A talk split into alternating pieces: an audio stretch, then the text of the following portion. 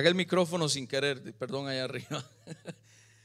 Buenos días a todos los que nos están mirando, los que están aquí el día de hoy. Qué bendición tenerles en la casa del Señor. ¿Cuántos están alegres de estar en la casa del Señor?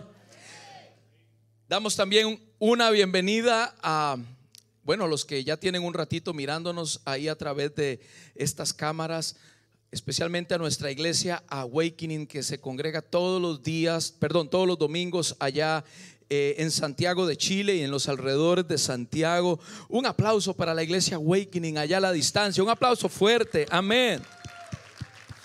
Amén. Damos gracias al Señor. Por favor, abra la Biblia.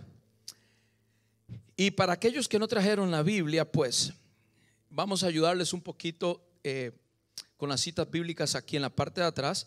Pero ábrala en el libro de Efesios.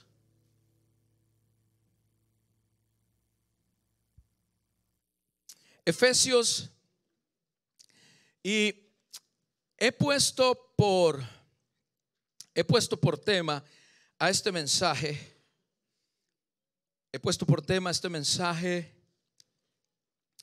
¿Cómo andas? Dile a, la persona que está a tu lado, ¿cómo andas? ¿Cómo andas? ¿Cómo andas? Normalmente eh, la pregunta es, ¿cómo estás? ¿Cierto? Normalmente la pregunta es, ¿cómo estás? Eh, lo que normalmente preguntamos, ¿cómo estás? Lo que pasa es que algunas veces, pues, cuando preguntamos, ¿cómo estás? Eh, ya como que la persona automáticamente ya nos dice, ¿qué nos dice la gente? Bien, ¿verdad? Porque Muchas veces preguntamos cómo estás así por por costumbre. En realidad muchas veces no le estás preguntando de verdad, ¿cómo estás? Lo hacemos por un formalismo. Y eh, no estamos dispuestos a escuchar lo que la otra persona tiene que decirnos. ¿De verdad quieres saber cómo estoy? ¿De verdad tienes el tiempo para saber cómo estoy? ¿De verdad? En, Santiago también, pues, la pregunta es, ¿cómo estás? Para no ser comunes, y igual que todo el tiempo, pues yo le puse, ¿cómo andas? Porque lo que vamos a leer tiene que ver con estas palabras, ¿cómo andas? Y yo quiero que, yo creo que usted estará de acuerdo conmigo cuando yo hago esta afirmación. Hay un andar apropiado para cada ocasión. ¿Cierto? ¿O no?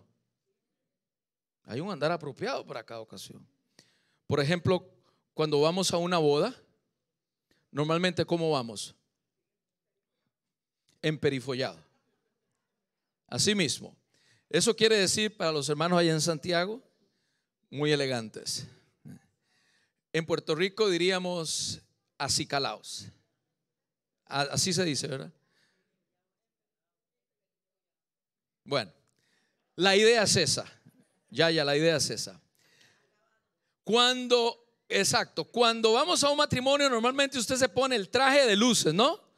Bien bonito, usted anda bien vestido. Pero ¿qué pasa si la boda es en la playa? Se pone usted su corbata y se pone usted el mismo traje como si fuese la boda en un hotel, por ejemplo. Por eso es tan importante que cuando a usted lo invitan a una actividad le pongan código de vestimenta, ¿cierto? Para saber cómo debemos de vestirnos. Por ejemplo, normalmente las mujeres no van a una boda vestidas de blanco. ¿Por qué? Porque la única que se viste de blanco en una boda, ¿quién es? La novia. O sea, hay ciertos códigos, y, los hermanos decimos, ah, yo no sabía, de ver, no se preocupe, yo no lo sabía tampoco, hasta hace poco lo supe. Hay ciertos códigos de, yo no sé si es ética o formalismo que aplicamos, ¿no? Cuando hay que ir a un funeral, cuando hay que ir a un 15 años, por ejemplo, el día de ayer que estuvimos en un 15 años y, y todo el mundo iba así como que sacó el traje que estaba empolvado ahí en el closet y se lo puso. Eso me pasó a mí. Saqué el traje que estaba empolvado en el closet. Por cierto, pastora, mi closet está teniendo un problema. Mi closet está encogiendo la ropa. Por alguna razón, mi closet está encogiendo la ropa. Pero bueno, eso es parte, eso es aparte del mensaje. Eso no es nada que ver con el mensaje. Y pues tenemos un cierto código de ética y es apropiado andar según la ocasión. De la misma forma, hay un andar apropiado para los que hemos sido llamados por Cristo. ¿Alguien está conmigo? Vayas a Efesios capítulo 4. Y dice, pastor, yo he leído esto antes. Claro que sí, lo estamos estudiando todos los días miércoles. Y justamente este miércoles pasado estudiamos este capítulo que vamos a leer el día de hoy. Y la próxima semana también vamos a estudiar y hablar sobre este capítulo. Aprovechar de que lo vemos los miércoles, vamos también a profundizar en él los días domingo. Efesios capítulo 4, verso del 1 al 3. Y cuando usted lo empiece a leer, usted dice, ah, yo sé por dónde va el pastor. Dice, yo pues, ¿quién escribe? Pablo. Yo pues, preso en el Señor, os ruego que andéis como es digno de la vocación con que fuisteis llamados. Dice, con toda humildad y mansedumbre. Diga conmigo humildad y mansedumbre. Soportándoos con paciencia los unos a los otros. ¿En qué? Léalo con, alegría, léalo con alegría. Vamos ahí, la segunda parte, la segunda parte ahí del verso 2 el segundo renglón, donde dice, soportándoos con qué? Paciencia los unos a los otros, ¿en qué? Solícitos en guardar la unidad del Espíritu, mire que está Espíritu con mayúscula, es el Espíritu de Dios, en el vínculo de... No voy a hablar de la paz porque hace dos domingos estuvimos hablando aquí con el pastor Bill um, um, Limberry sobre la paz. Y todos somos expertos con respecto a la paz. Pero, mire qué bonito la palabra ahora en el 4.17. Váyase conmigo ahora a Efesios 4.17. Dice así, esto pues digo y requiero en el Señor. ¿Quién lo dice y lo requiere? El mismo apóstol, el apóstol Pablo. Y dice, que ya no ¿Cómo dice? De ahí mi tema, ¿cómo andas? Que ya no andéis como los otros gentiles, que andan en las qué? ¿En las qué?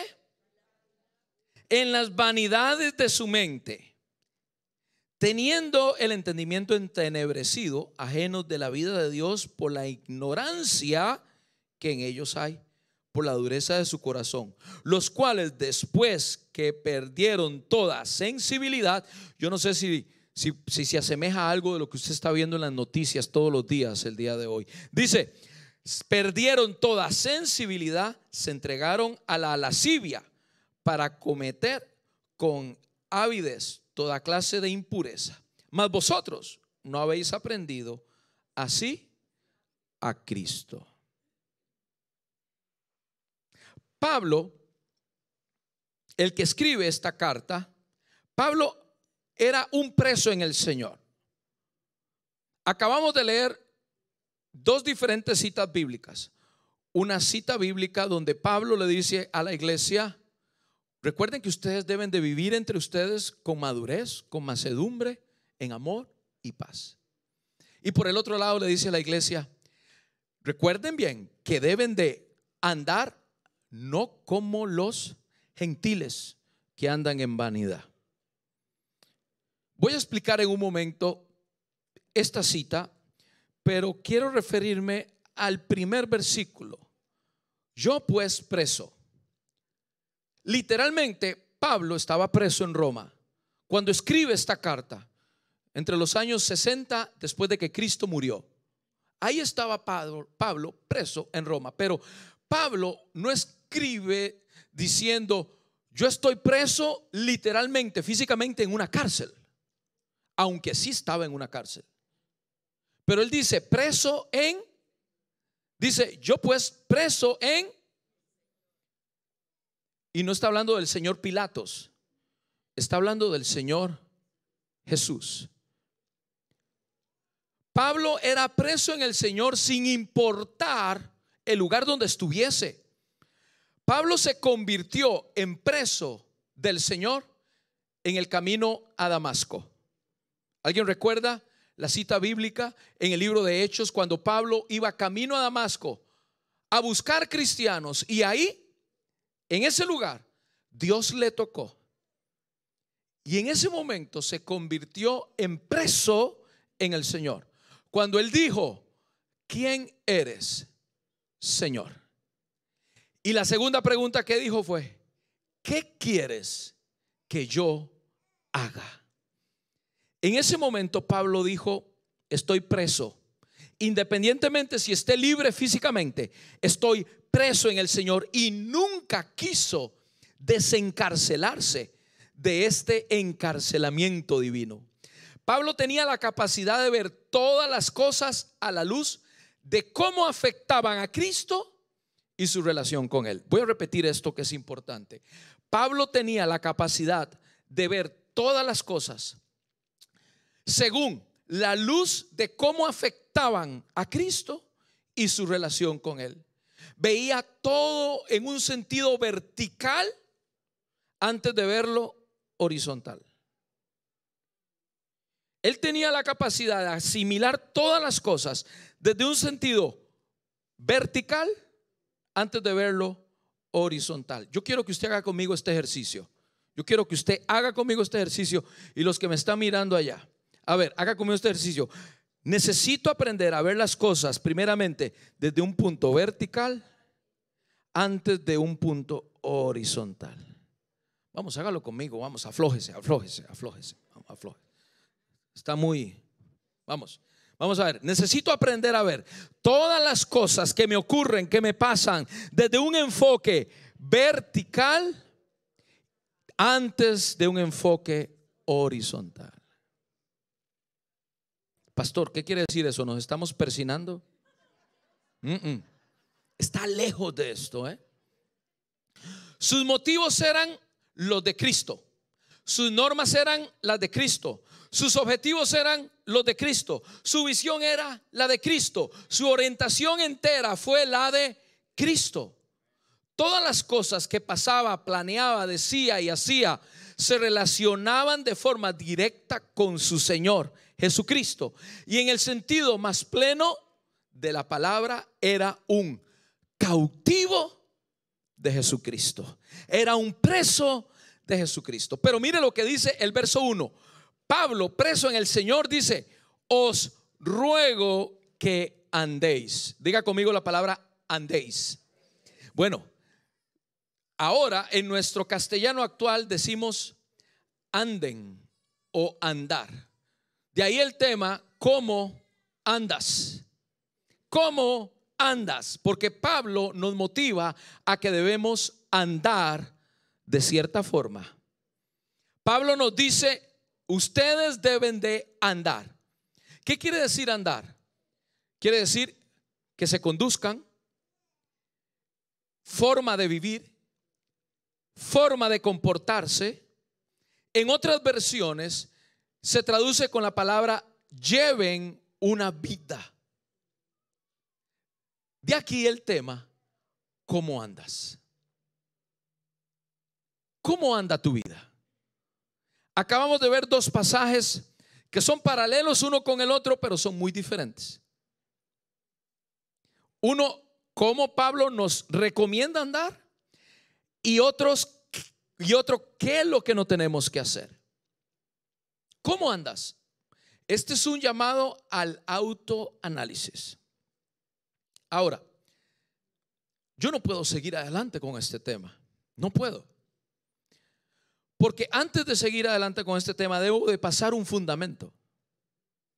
Pablo le está escribiendo a la iglesia, a cristianos, a gente que piensa como él, a gente que conocieron a Jesucristo y se convirtieron en cautivos de su poder, de su presencia, porque querían, porque lo deseaban, porque lo anhelaban.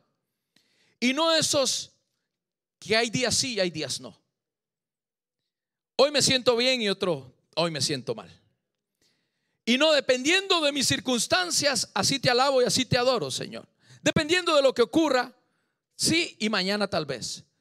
Hoy Pablo le está hablando a la iglesia de Cristo, aquellos que decidieron subirse a la cruz con Cristo y no se bajan por nada. Antes de seguir hablando de esto, yo necesito pasar un fundamento. Y necesito como construir. Yo sé que los edificios, especialmente allá en Santiago, se profundiza dentro de la tierra para crear un fundamento. Yo quiero crear un fundamento el día de hoy, esta mañana, porque no puedo seguir hablando de este pasaje sin antes hablar del fundamento. ¿Por qué Pablo nos está preguntando cómo andan? ¿Por qué Pablo nos está recomendando cómo andar? ¿Por qué razón? Y este es el fundamento de mi enseñanza el día de hoy. Está en el libro de Marcos. Váyase rápido al libro de Marcos, capítulo 14. Dice así Marcos capítulo 14, verso 3. Pero estando él en Betania, en casa de Simón, cuando dice de él, se refiere a Jesús de Nazaret en casa de Simón el leproso y sentado a la mesa, vino una mujer con un vaso de alabastro de perfume de nardo puro de mucho precio y quebrando el vaso de alabastro, se lo derramó sobre su cabeza. Y hubo algunos que se enojaron dentro de sí y dijeron, ¿para qué se ha hecho este desperdicio de perfume? Porque podría haberse vendido por más de 300 denarios y haberse dado a los pobres y murmuraban contra ella. Pero Jesús dijo, dejadla. ¿Por qué la molestáis? Buena obra me ha hecho. Siempre tendráis a los pobres con vosotros y cuando queréis les podéis hacer bien, pero a mí no siempre me tendréis. Está hecho lo que podría, lo que podía, porque se ha anticipado a ungir mi cuerpo para la sepultura. De cierto os digo que donde quiera que se predique este evangelio en todo el mundo, también se contará lo que ésta ha hecho para memoria de ella. Tomo este pasaje paralelamente al pasaje bíblico en el libro de Marcos y en el libro de Lucas, capítulo 10. No lo busque, búsquelo en casa. Donde está Jesús hablando en la casa de Lázaro, Marta y María Mientras Marta va a atender al maestro, María, ¿qué es lo que hace? María, ¿qué es lo que hace? Se postra a escuchar lo que el maestro tiene que decirle. Son pasajes muy similares, con una unción y con un espíritu muy similar. Las dos se trata de María, una de Betania y otra la hermana de Lázaro. Pero las Marías decidieron postrarse a los pies de Cristo, una a escuchar lo que decía y la otra a tocar sus pies, a lavarlos, a perfumarlos. María era una mujer hambrienta espiritualmente y ella sabía muy bien quién era el único que podía saciar su sed. María se entregó a sí misma a buscar de Jesús, amarlo con todas sus fuerzas, con toda su alma, con toda su mente. A esto Jesús le llamó, escuche bien, que a usted se le olvide el resto de la predicación, no importa, pero que no se le olvide esto. A esto Jesús le llamó el primer mandamiento. ¿Qué dice el primer mandamiento? En el libro de Marcos, capítulo 12, verso 29 y 30, Jesús le dice a los escribas que le estaban tentando, y amarás al Señor tu Dios con todo tu corazón y con toda tu alma y con toda tu mente y con todas tus fuerzas. Este es el primer, perdón, este es el principal mandamiento. Y el segundo, aunque no se lo preguntaron, pero él lo metió ahí, aunque nadie se lo preguntó, Jesús lo tenía que decir. Y el segundo es semejante, amarás a tu prójimo como a ti mismo. Y, añade, no hay otro mandamiento mayor que estos. El primer mandamiento tiene que ver con un corazón. ¿Cuál? Amarás al Señor tu Dios con todo tu corazón, con toda tu alma, con toda tu mente y con todas tus fuerzas. Tiene que ver con un corazón contemplativo que aprende, disfruta y se convierte en un amante sincero de la presencia de Dios. Nuevamente, la presencia de Dios, todas mis cosas, todas mis situaciones, las llevo delante de Él, porque primeramente quiero ver un enfoque vertical y luego un enfoque horizontal. ¿Encuentran la semejanza de lo que estoy predicando con el pasaje de María? Cuando María, antes que todo, inclusive antes que atender al mismo maestro, decide sentarse y llenarse de su presencia verticalmente, antes de hacer cualquier cosa horizontalmente. ¿Qué quiere decir horizontalmente, pastor? El trabajo, la gente, la gente que vimos en Efesios. Te ruego que andéis con madurez, con amor, con paz entre los hermanos, dice Pablo. Horizontal, horizontalmente tiene que ver con la hermandad, con el hermano que es de Colombia, con la hermana que es de Puerto Rico, con el hermano que es de Perú, con la hermana, a todos esos tiene que ver con horizontalmente. Primeramente, María nos enseña a ir verticalmente a buscar la presencia de Dios. Pastor, ¿qué quiere decir esto? Tal vez usted haya mirado en algún momento, o tal vez esto le haya ocurrido a usted, donde conocieron a Jesucristo, donde se llenaron de su presencia, donde buscaban al Señor todos los días, donde estaban literalmente enamorados de su presencia. Los primeros días, los primeros años de su cristianismo, estaban enamorados y decían, Señor, yo de tu presencia no quiero salir. No hay nada mejor que tu presencia. Sin embargo, con el tiempo, parecen un globo desinflado. Que le sacaron el, el helio. ¿Ha visto usted un globo donde le sacan el helio? ¿Cómo queda el balón? Hasta encogido queda. Ahora parecen cristianos secos, cristianos que les hace falta algo importante dentro de ellos. ¿Qué es eso importante? La presencia de Dios en sus vidas. ¿Por qué? No por casualidad. En el libro de Apocalipsis, el capítulo 2, la iglesia de Éfeso, la iglesia de la que acabamos de leer, dice, escribo al ángel de Dios sobre esta iglesia.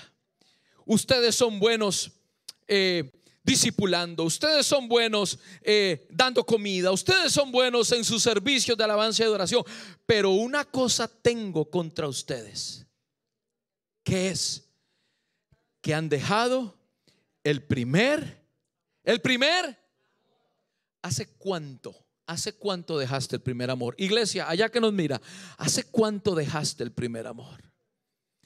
El primer amor de, de, estar en la presencia del Señor.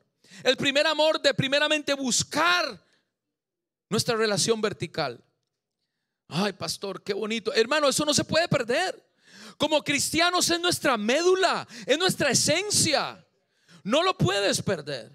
Yo no sé si usted se acuerda cuando usted estaba enamorado o enamorada de su pareja, del que se casó, con quien se casó. Bueno, yo sigo enamorado de mi esposa, pero antes, tengo que hablar del antes. Tengo que reconocer que ella estaba más enamorada de mí que yo de ella. Tengo que reconocer esto. Felipe, es cierto, Felipe. Tengo que reconocer que todo lo que yo hacía, donde yo pasaba, esta jovencita que estaba aquí, ella estaba atenta, mirándome pasar, porque yo tenía que ir al centro. Los que viven en Turrúcar de Alajuela saben lo que les estoy hablando. Para ir de mi casa al centro de la ciudad, yo tenía que pasar por, el, por la casa de esta señorita que estaba aquí y ella estaba atenta mirándome. Uy, qué flaco, más guapo va por ahí. Que de verdad estaba muy flaco, ¿verdad? Estaba muy, muy delgado. Dicen que los años me han caído bien. Ella estaba totalmente perdida, enamorada de este caballero que está aquí. Y yo pues dándome la verdad, yo la traigo muerta, decía ella. Y, yo no sé, los hombres, yo me casé muy, muy temprano, a los 19 años. Los hombres a los 19 años todavía no somos como que maduros para entender esto de la pareja y el enamoramiento y por lo menos no yo. Y entonces, eh, pues sí, yo reconozco que la pastora estaba totalmente encantada conmigo, pero yo también estaba enamorado de ella. Y digo estaba porque tengo, estoy hablando del pasado, ¿no? Ahora en el presente, pues más. Hermana Elba, no te enojes conmigo, ahora todavía, ahora todavía. Pero me he dado cuenta que en ese entonces, hablo por mi pastor, ahora ya no por ti. Me doy cuenta que en ese entonces, aunque tal vez no entendía muy bien lo de esto del amor y que ella estaba ahí apasionadamente mirándome viendo todo. Y cuando yo tocaba el piano ahí en la iglesia, ella decía, qué unción más preciosa. Trae ese muchacho. Yo no sé si le estaba tocando el Espíritu Santo o qué, pero ella siempre levantaba la mano y se sentía. Pero después de los años, después de los años, esto se pone mejor. Yo no sé si a usted le ha pasado, eh, mi esposa y yo estamos felizmente casados. Bueno, por lo menos hablo de aquí para allá. Estamos felizmente y no dice nada. Ah, ok. Hermanos, ella dijo amén, ok. La hermana de la cámara, la hermana de la cámara se está riendo. Hermana, no, no se me despegue, no se me despegue. Eh, felizmente casados y se va poniendo mejor día con día. ¿Cuántas parejas sienten lo mismo? Como tres parejas. Michelle no dijo nada. Pastor Libardo, ¿tú qué? ¿Qué onda? El pastor Libardo dice, amén, pastor. La hermana Carolina le metió un pellizco así. No, no, no, no, no, son bromas. Las cosas se ponen mejor de hace, pastora, ¿veinticuantos años? ¿Por qué está viendo la hora? Ah, ok. ¿Hace cuántos años? 24 años. Este diciembre son 25 años. Después de 24 años, casi 25, las cosas se ponen mejor. Porque no se supone que, que, merme, se supone que crezca y que crezca y que crezca. Todo este ejemplo que he dado tiene total sentido a nuestra relación con Dios. Nuestra relación con Dios tiene que ser, antes que todo, tiene que ser vertical, estar en su presencia, deleitarnos en su presencia, amar su presencia, caminar por su presencia, respirar por su presencia. Inclusive, antes que ella está Dios. Yo tengo que decir lo mismo, soy el segundo lugar en su vida, porque el primer lugar es Debe serlo. Así tiene que ser. Yo oro para que en nuestra congregación, en nuestra iglesia, Dios derrame un espíritu. Y entiéndame esto, entiéndame esto. Los discípulos de Jesús vieron a María de Betania y dijeron, cuando rompió el alabastro de aceite, dijeron, qué desperdicio. Qué desperdicio lo que esta mujer hizo. Pues ¿saben qué? Yo estoy orando aquí por una unción de desperdicio. Yo estoy orando aquí para que el Señor derrame de su Espíritu Santo un fuego que llene y queme. la, gente de afuera, de afuera diga, qué desperdicio esta, cómo se desperdicia. No me importa lo que diga la gente de afuera. Lo importante es lo que diga nuestra relación vertical. Mi valor no me lo da la gente de afuera, mi valor me lo da su presencia, su llenura, a sus pies es donde me siento fuerte. A sus pies es donde hay llenura. A sus pies es donde las cosas difíciles se tornan en más sencillas. Pastores que tengo que trabajar. Pastores que tengo que tomar decisiones. Pastores que esto, pastor lo otro. Yo creo que María tomó una decisión importante. María también tenía que ir con Marta a atender a Jesús. María tenía que también como mujer, y entiéndame, en, ese, en esa cultura, las mujeres no estaban donde estaban los hombres.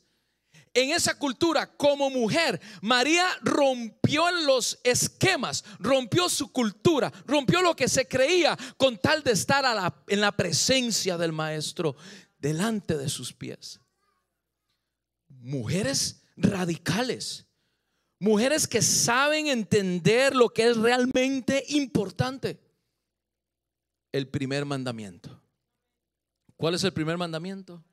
Amarás al Señor tu Dios con todo tu corazón, con toda tu alma, con toda tu mente y con todas. Va a requerir de fuerza, de ánimo, de aliento, de digan lo que digan, pero yo me postro delante de la presencia del Señor. Pastor, pero tengo que hacer muchas cosas. Hazlo antes de salir a hacer cosas. Hazlo antes de ir a ver al médico. Hazlo antes de comprar la casa, de comprar el carro. Hazlo antes de salir a trabajar. Hazlo y te darás cuenta que tu día pasa más sencillo. ¿Sabes por qué? Porque el primer mandamiento está en el primer lugar. Lo que pasa es que hay mucha gente que pone primeramente el segundo mandamiento en el primer lugar y ponen el primer mandamiento en el cuarto, quinto o sexto lugar. Primeramente tratamos de amar a todos aquellos. Primeramente tratamos con nuestras fuerzas de amar a los hondureños, de amar a los costarricenses. Primeramente tratamos de amar a los chilenos. Primeramente tratamos de llevarnos bien entre nosotros con nuestras fuerzas. ¿Y sabes qué? Por eso es que no se soportan. Uso las mismas palabras que usa el apóstol. Soportándoos los unos a los otros. Por eso es que no soportas a tu esposo. Por eso estás pensando divorciarte. Por eso es que no soportas al hermano, a la hermana, cuando en la iglesia es donde más deberíamos vivir un espíritu de amor, de paz, de madurez entre nosotros, en la iglesia de Cristo en la iglesia. y no estoy predicando algo utópico. Ay, pastor, es que usted vive en una nube. ¿Cuál nube? Sí, si se trata de la presencia del Señor, doy gloria a Dios por esa nube. Pero ¿sabe qué? En esa nube también deberíamos de vivir todos los que estamos aquí. Para podernos llevar bien los unos con los otros. ¿Cuál es el fundamento? El primer mandamiento. Y no solamente en llevarnos bien los unos a los otros, en todo. Si tú quieres que te vaya bien en tu trabajo, en tu casa, si tú quieres tomar decisiones correctas, esta semana me han llamado tantas personas para tomar decisiones. Pastor, ¿qué piensa usted? Pastor, ¿será bueno esto? ¿Será bueno lo otro? He tenido que decirle a la persona, hermano, hermana, no tengo la menor idea. Pero ¿sabes quién tiene la respuesta? Nuestra relación vertical con Dios. Yo oro para que haya un espíritu de derramamiento de la presencia del Señor, donde podamos decir lo que dijo el salmista, es mejor un día en tus atrios que mil, que mil fuera de ellos. Escuche bien, en este episodio, Jesús está a cuatro días de ser crucificado. Y usted sabe que Jesús era 100% hombre, pero también era 100% Dios. Jesús sabía bien lo que estaban pensando las personas. Jesús sabía que en cuatro días lo iban a crucificar. Si Jesús sabía que en cuatro días lo iban a crucificar, si a usted le dicen el día de hoy, te quedan cuatro días de vida, ¿qué harías? ¿Qué harías? Ay pastor, yo voy aquí, yo voy allá y hago esto y ta, ta, ta, y hago para acá y hago para allá. Y tú dirías, Jesús con cuatro días de vida estaría evangelizando más que nunca, estaría yendo a los montes a predicar la palabra del Señor, haciendo discípulos, dándole las últimas lecciones a los discípulos que Eso es lo que haríamos usted y yo. Jesús, a Jesús le interesa estar en presencia de un hombre o de una mujer que saben apasionadamente amar su presencia. Y si no hubiese sido por esta mujer, no pudiésemos entender la prioridad que Jesús le da a un alma rendida a sus pies.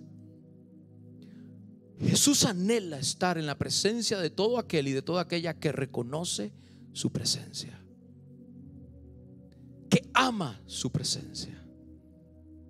Por eso Jesús, tal vez tenía una agenda ocupada, dejó lo que tenía que hacer por estar en casa de Simón, el leproso, y que esta escritura quedara para nosotros y entendiésemos la magnitud de lo que esta mujer estaba haciendo. Llenarnos primeramente de su presencia antes que las demás cosas. Mi pregunta, ¿cómo estás? ¿Cómo andas? Iglesia, ¿cómo andas? Papá, ¿cómo andas? Hoy más que nunca necesitamos papás que saben primeramente buscar el reino de Dios y su justicia para que todas las demás cosas sean añadidas. Papá, ¿cómo andas? ¿Cuál es el fundamento de Efesios capítulo 4? El primer mandamiento. Cuando pones el primer mandamiento en primer lugar, las demás cosas, el esposo, la esposa, los hijos, la hija, el trabajo, todas las cosas banales tienen su lugar. Primeramente amemos el reino de Dios y su justicia y las demás cosas serán añadidas. Póngase de pie esta hora. La próxima semana, no se lo pierda. Voy a seguir con Efesios capítulo 4 y voy a hablar de esto que dice Pablo. Andemos como fuimos llamados, dignos de la vocación con la que fuimos llamados, con humildad y mansedumbre. Si usted quiere aprender lo que es humildad, mansedumbre, no se pierda el próximo servicio. Si usted quiere saber cómo andaban los gentiles, que dice Pablo, no anden como los gentiles, véngase la próxima semana. Si usted quiere aprender cómo debemos de andar como hijos de Dios, no se pierda la próxima semana. Pero hoy, váyase para la casa y practica la llenura del Espíritu Santo en ese primer mandamiento. El primer mandamiento en el mover nuevo testamentario tiene que ver con la llenura del Espíritu Santo, la unción del Espíritu Santo, que no la pasamos y compramos en Walmart, que no pasamos a comprarla en Food Lion. La llenura del Espíritu Santo está en tu casa, está en este lugar, está en todo templo, todo, todo lugar donde decidamos llenarnos de su presencia. La presencia de Dios está tan lejos como una oración. La presencia de Dios está tan lejos como una búsqueda de asunción de su presencia.